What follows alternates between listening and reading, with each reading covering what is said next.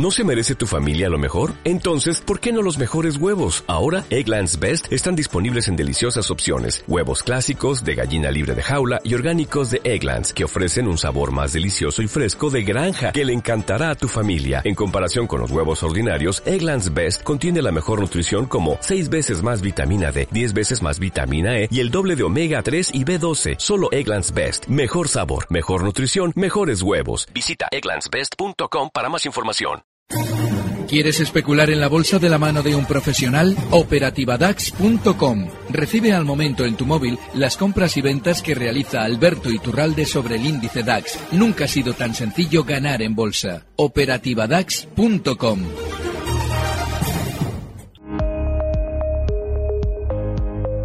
En Gestión a Radio, primera hora, con Jaume Sagarés y Laura Guzmán.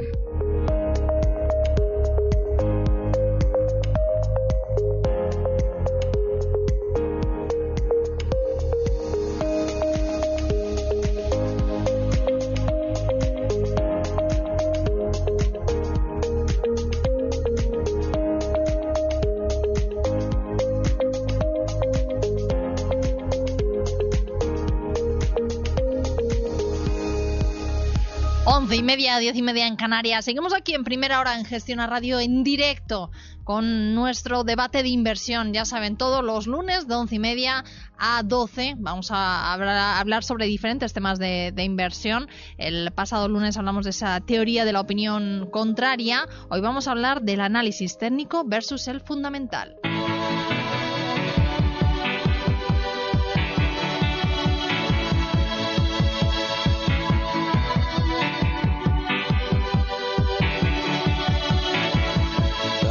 is a blue? Y ustedes además también pueden participar, pueden participar bien mandándonos eh, audios a través del WhatsApp o también eh, a través del teléfono, nos pueden llamar, nos pueden proponer temas, nos pueden preguntar dudas sobre el tema que estemos hablando en estos momentos. Nos pueden llamar al 91 242 8383, 91 242 8383, también nos pueden escribir o mandar mensaje de audio a, a través del WhatsApp del 657 78 91 16 657 78 91 16 o a través del correo electrónico primera hora arroba gestionaradio.com. Como cada lunes en este debate de inversión contamos con Miguel Méndez, analista de Vidil Capital. Miguel, muy buenos días.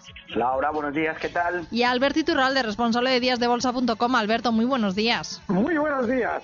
Hoy vamos a hablar de ese análisis eh, técnico versus el fundamental. ¿Qué diferencias hay entre ambos? ¿Cómo los podemos definir? ¿Se pueden utilizar los dos eh, a la vez? Eh, ¿Son fiables los dos al 100%? Muchos temas muy interesantes que, vamos a tratar sobre intentar también, ¿no? pues conseguir que esas dudas que tienen los oyentes, pues acabemos con ellas. O quién sabe, a través de debates a veces lo que hacemos es abrir nuevas incógnitas y nuevas dudas. Lo primero de todo, venga, Alberto, empezamos por usted si quiere hoy. Vamos a analizar, ¿no? Vamos a, ver en qué consiste cada uno de ellos, el análisis técnico y el fundamental y cuál es el objetivo de ambos. Bueno, básicamente el análisis fundamental le consiste en el conocimiento de las circunstancias de una empresa cotizada y la deducción de cuál debería ser el precio en el que debería cotizar a diferencia del que cotiza. Es decir, si en un momento determinado tenemos, eh, conocemos a un equipo directivo cuál va a ser su forma de actuar o tenemos una, más o menos una intuición de cómo van a ir las cosas, podemos deducir que a día de mañana el precio va a estar por encima de donde cotiza ahora o por debajo de donde lo hace. El análisis técnico, eh, a diferencia del análisis fundamental, no tiene en cuenta las circunstancias eh, internas de la compañía para única y exclusivamente valorar cuál es el precio, cuál es el, desplazamiento que se está mm, realizando en el precio e intentar analizar de una manera geométrica porque el análisis técnico tiene mucho de matemáticas, ¿cuál va a ser el desplazamiento futuro de un determinado activo? Son dos análisis completamente distintos y yo siempre, de alguna manera eh, un poquito más profunda, intento explicar que para mí la diferencia entre análisis técnico y análisis fundamental es la diferencia entre el ser y el deber ser. Es decir, en análisis fundamental estamos analizando el deber ser, dónde debe estar esta compañía cotizando y el ser es el análisis técnico, es decir, dónde está cotizando y donde por lo que está haciendo ahora mismo más probablemente va a estar cotizando mañana. Miguel. Bueno, lo ha definido perfectamente Alberto. A ver, eh, análisis técnico, hay que tener en cuenta la acción del mercado, es decir, el, price, price action, ¿no? Y básicamente vamos a utilizar gráficas y vamos a, utilizar unos parámetros preestablecidos en base a unos patrones que históricamente han funcionado en cuanto a la predicción de futuras tendencias en el precio y tendremos que tener en cuenta también el volumen de la operativa y el interés abierto en eh, una serie a través también del mercado de derivados futuros de acciones. Básicamente, análisis técnico, patrones ya preestablecidos en base a una serie de eh, patrones históricos que han determinado una futura evolución del precio de manera repetitiva y constante. Análisis fundamental, al contrario que el seguimiento del, del precio, al final, lo ha definido muy bien Alberto, diferencia entre lo que debería ser el precio y la cotización actual en base a una serie de parámetros. Esto fundamentalmente desde el punto de vista teórico, desde el punto de vista práctico, al final el análisis fundamental hay una serie de noticias que de forma constante eh, sí que causan una evolución en el precio alcista o bajista eh, y hay que tener en cuenta esos patrones patrones como la capitalización, la volatilidad, la beta, el PER, el, PER, el dividendo, upgrade, downgrade, eh, sentimiento del mercado, earnings, resultados o, incluso la propia eh, que llaman los americanos el guidance, la evolución de cómo van a ir los, los siguientes trimestres, yo creo que son importantes a la hora de determinar cómo va a ir una inversión o qué cantidad asignar a, respecto de nuestro capital total, respecto de nuestro eh, capital disponible a esa asignación en concreto de, una, de un volumen para una serie. Al final, patrones, chartismo o velas japonesas, importantes desde, el punto de vista técnico, y patrones como capitalización, volatilidad, PER, etcétera, dentro del análisis fundamental. Pero bueno, la definición yo creo que está muy clara. ¿Y cómo se deben utilizar cada uno de ellos? ¿Son igual de fiables, Alberto? No, de hecho hay, una, hay un fenómeno que se produce con mucha frecuencia y es que cuando uno de los eh, dos sectores, ya sea el de analistas fundamentales como analistas técnicos, pierde referencias, se pasa al otro lado. Le pongo un ejemplo. Durante estos últimos años, yo estoy viendo cómo, y es normal, ¿eh? ¿eh? muchos analistas fundamentales entran en el lado del técnico porque han perdido quizás esas referencias dentro de su análisis fundamental y entran a, eh, de algún modo, mm, utilizar técnicas clásicas de una forma poco experimentada. Por ejemplo, yo estos meses he tenido discusiones en torno a si los, eh, los gráficos se deben analizar en logarítmico o en lineal. ese debate es viejísimo y, obedece a la incursión de los analistas fundamentales que han perdido sus referencias en el análisis técnico. Ellos necesitan también entrar en el análisis técnico para de algún modo entender qué pasa en los precios y no se dan cuenta de que traen los criterios del análisis fundamental. Lo que quiero decir es que en realidad no es una cuestión de que haya unas pautas que funcionen más que otras, es la experiencia que tienes tú en determinados activos la que te va a decir qué pautas, porque cuando Miguel hablaba de patrones, ahí lo que está, está describiendo es cómo un patrón concreto se va convirtiendo en lo que se puede llamar pauta gráfica, es decir, un determinado movimiento cuyo eh, grado de probabilidades de repetirse en el tiempo es mayor o menor. Bueno, pues eso te lo da necesariamente la experiencia y no puede haber por lógica nunca un patrón que funcione más que otros porque en la medida en que se conoce y se hace público que tal o cual patrón funciona con un mayor grado de probabilidades, todo el mundo va adoptando ese patrón en su forma de operar y lógicamente ya para que en un precio haya un beneficio, alguien tiene que tener un perjuicio y lógicamente en la medida en que se hace conocido un patrón concreto o una pauta concreta, deja de ser válida. Miguel. Bueno, eh, al final yo creo que el mix, es decir, aquí normalmente oímos hablar de analistas técnicos o fundamentales y hay una cuestión muy clara. Ser analista técnico es muy fácil porque si conoces los patrones que prácticamente cualquier profesional, conoces las velas japonesas, conoces Fibonacci, conoces todos los patrones que se repiten, analizar un gráfico o analizar una serie desde el punto de vista técnico es entre comillas posible para cualquiera. Lo complicado es ser analista técnico y a su vez ser analista fundamental. ¿Por qué?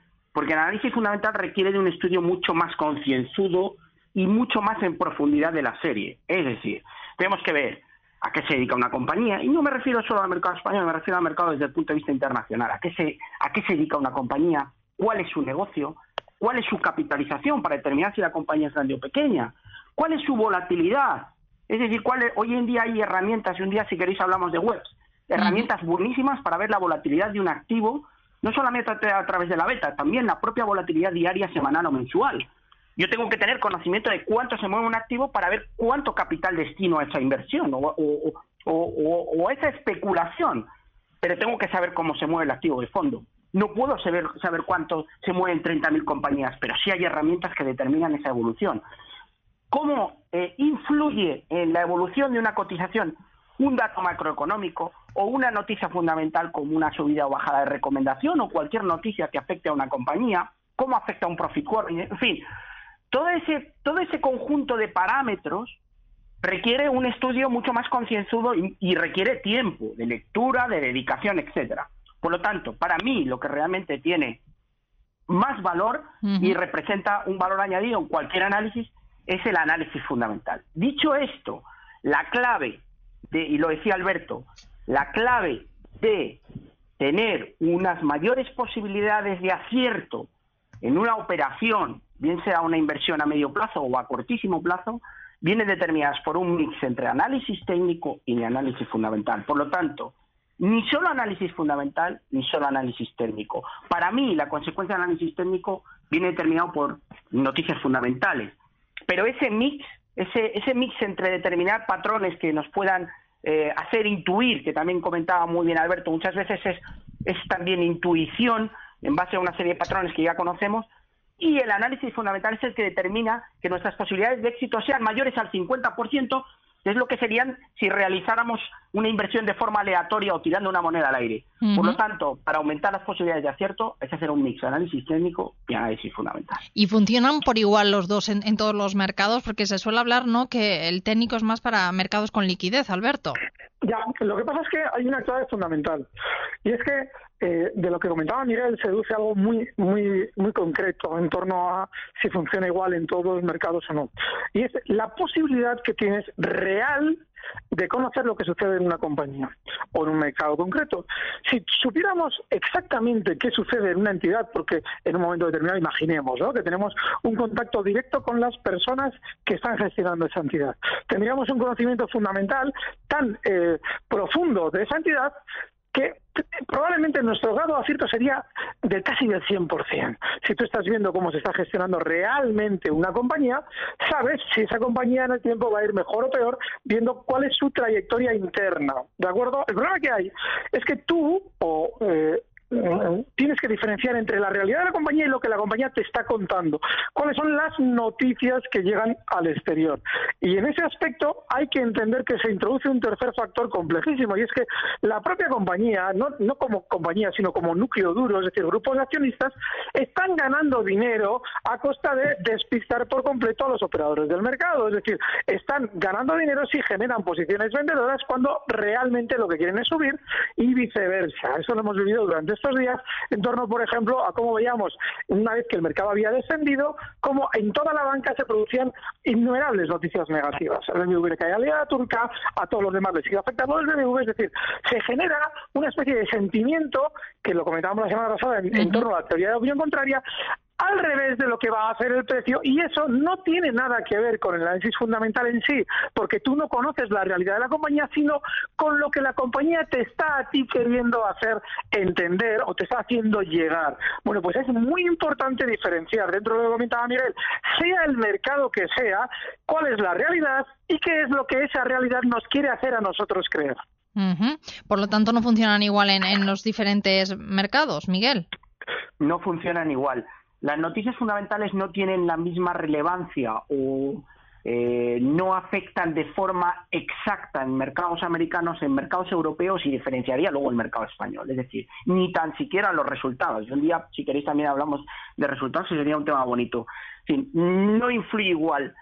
Yo creo que el análisis técnico, dependiendo de la serie, porque luego hay series o o valores, vamos a hablarlo para que la gente lo entienda, con más nobleza desde el punto de vista técnico, y en esto creo que estará de acuerdo Alberto también, y con menos nobleza, es decir, valores en los que una reacción eh, en base a unos patrones desde el punto de vista técnico eh, normalmente da como consecuencia un resultado o una evolución determinada de, una, de un precio y valores en los que son, eh, podríamos decirlo, valores que son más traicioneros y que ese mismo patrón no se cumple con el mismo eh, con el mismo grado de posibilidad, es decir, no se cumple de manera simétrica o de manera recurrente. Es decir, dependiendo de cada serie vamos a ver más nobleza o menos nobleza en la evolución tras un patrón técnico. Desde el punto de vista fundamental, por supuesto, no es lo mismo un resultado en España o en Europa que en Estados Unidos. No es lo mismo una grade en España o en Europa que en Estados Unidos. No es igual la evolución del mercado americano que del mercado europeo. Hay diferencias. Pero lo importante, como comentaba también Alberto, es saber un poco intuir qué se está transmitiendo al mercado y cómo los participantes van a tomar la información que nos llega del mercado. Esa información puede ser filtrada por una compañía intencionada o no intencionada. Lo importante es saber ver eh, cómo se va a interpretar por la masa para al final ver la evolución del precio. Es bastante complicado porque tiene bastante intuición también. Eso le iba a decir porque es, es, complicado, Alberto, descifrar. Mm, muchas veces pensamos que según esta noticia el mercado va a reaccionar de una forma, lo hablábamos de hecho la semana pasada con la teoría de la opinión contraria, va a reaccionar de una forma y reacciona de la forma contraria. Sí, ese ejemplo lo hemos vivido durante estos días, eh, durante estas semanas de refilón. Eh, con el caso de Tesla. Miguel ahora decía que, y efectivamente es así, es decir, el cómo influyen las noticias en un mercado americano y el europeo no tiene nada que ver. Por ejemplo, incluso el español, mucho muy diferente al europeo. El ejemplo tenemos con Tesla. Eh, eh, Elon Musk es un eh, ingeniero, además empresario, que en un momento determinado se dedica a desarrollar un tipo de tecnología que, que además de, llegado el caso, está orientada al pequeño consumidor con respecto a los coches eléctricos, también tiene sus negocios en torno a la posibilidad de facilitar vuelos espaciales. Bien. Eh, si Elon Musk en un momento determinado lleva a cabo una acción por poner el ejemplo, eh, totalmente fraudulenta con respecto al título, es decir, lanza un rumor interesado al mercado queriendo hacer creer que su compañía va a ser sacada de bolsa por 420 dólares, ahí estamos viendo un gesto de manipulación clarísimo de un individuo que quiere, lógicamente, destrozar a los cortos. Hasta tal punto ha sido descarado que alguien le ha puesto, o unos cuantos alguienes, le han puesto una eh, denuncia en Estados Unidos por manipular el precio. Muy bien. Pero claro, al de dos tres semanas aparece en una foto de internet, en una entrevista realizada por radio en la que está bebiendo whisky y fumándose un peta de marihuana. Claro, alguien dirá, bueno, ¿esto qué tiene que ver con todo lo que estáis hablando? Bueno, pues muchísimo. Porque si no hubiera aparecido en esa foto, probablemente lo que hubiera sucedido con Elon Musk en torno a las repercusiones de su manipulación previa habría sido muchísimo menor. Sin embargo, en el mercado americano eso tiene un peso muy diferente a la hora de actuar contra alguien o a la hora de controlar un precio. Sin embargo, en España, si sucede eso, no pasa absolutamente nada. No se habría producido ninguna medida porque España es una oligarquía política, es decir, las, las, empresas campan a sus anchas sin que tengan ningún control. Sin embargo, en Estados Unidos la SEC controla sobre todo la apariencia externa de la compañía. Es muy importante que el inversor tenga la sensación de confianza y si tú, seas quien seas, llevas a cabo X acciones, para dar ejemplo o para mantener esa apariencia hay que tomar unas medidas que influyen en el precio. Eh, esto sobre todo en cuanto a cómo utilizar esa información en, la, información fundamental, digamos, en el análisis técnico. Y eso viene reflejado, todas estas noticias se acaban reflejando, Miguel, en el, en el análisis técnico. Es decir, no hay forma de adelantarse en el análisis técnico lo que pueda pasar desde el punto de vista fundamental, ¿o sí?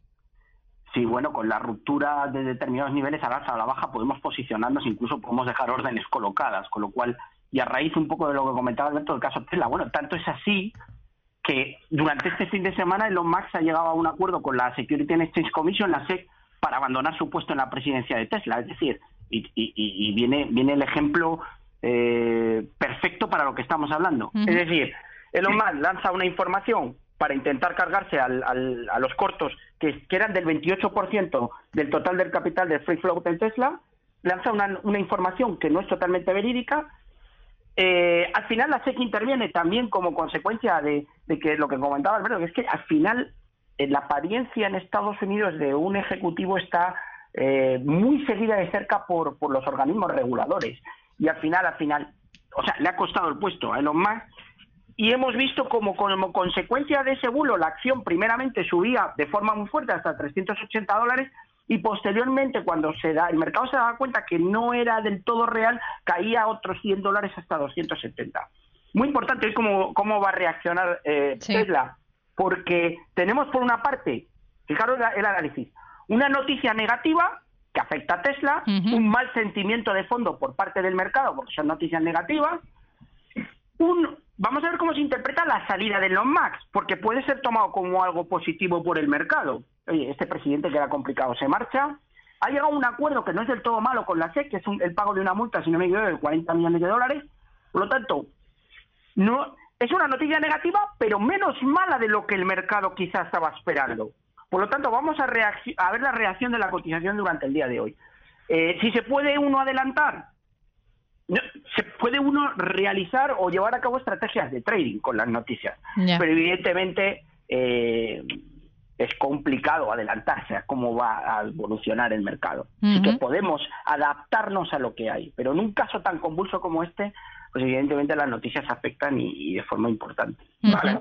En, lo que está comentando Miguel hay un dato muy importante y es la necesidad de, deducir cuál era la intención real de Elon Musk cuando comenzó con toda esa pantomima que al final le ha salido mucho peor de lo que él esperaba. Él se consideraba que estaba por encima del bien y del mal y como bien ha descrito Miguel, finalmente ha tenido que pagar esos 40 millones, salir de la presidencia y gracias. Sin embargo, hay algo que nos facilita el entender qué es lo que realmente va a pasar con Tesla.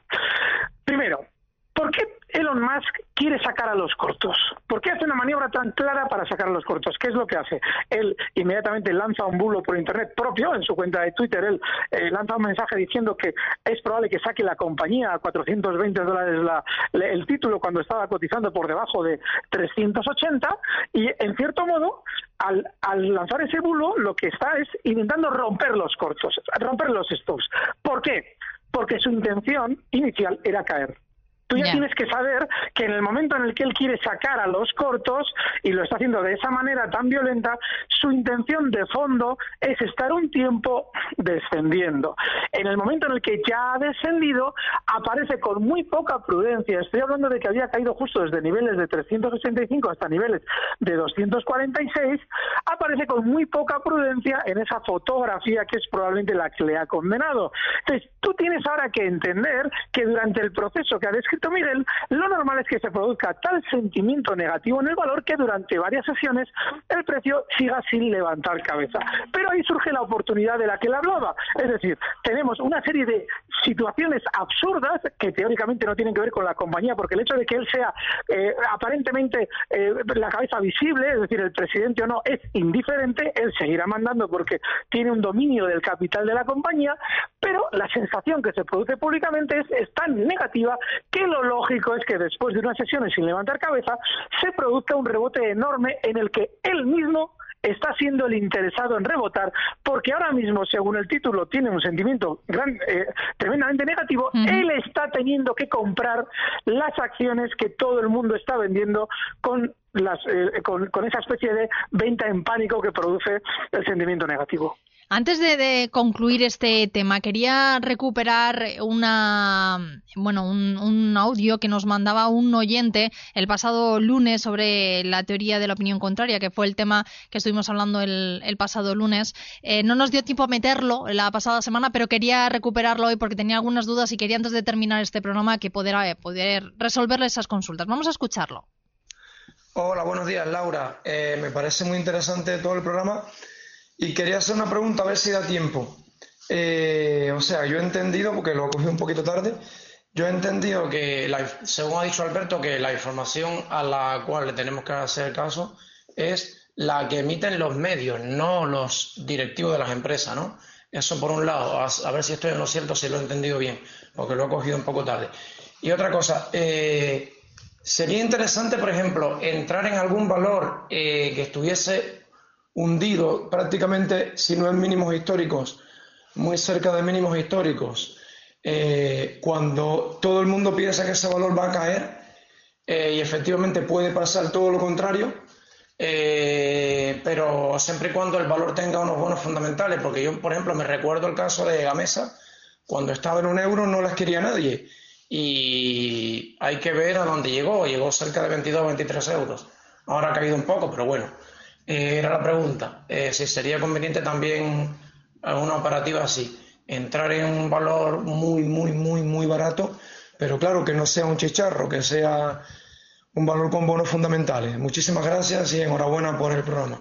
Bueno, es el audio que nos dejaba este oyente, Alberto. Primero, eh, dice, ¿qué hacemos caso? ¿Las noticias que dan las compañías o las que dan los medios? Y yo le pregunto, ¿qué diferencia hay entre las noticias que te dan las compañías y las que te dan los medios? Los medios, lógicamente, en su ánimo de informar, están reproduciendo las noticias que dan las compañías. Lo que hay que entender es cuál es la intención de la compañía, es decir, que va a generar un sentimiento positivo o negativo con la noticia que te está dando. Da igual quién la dé. Dos, ¿tú qué sabes de los fundamentales?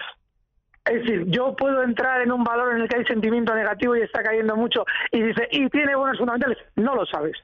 Tú no sabes qué pasa dentro de la compañía, salvo que tengas un conocimiento tan brutal, seas un profesional como Miguel o como alguien que está todo el día en el mercado, que tiene un conocimiento real de lo que pasa en la compañía, cosa que tú no puedes saber porque te llega una información interesada de continuo, con lo cual, si tú entras en una tendencia bajista, puedes tener la inmensa suerte, por ejemplo, estos días en Telefónica, que se genera un sentimiento tan negativo que por la intuición propia de un especulador sabes que eso va a rebotar.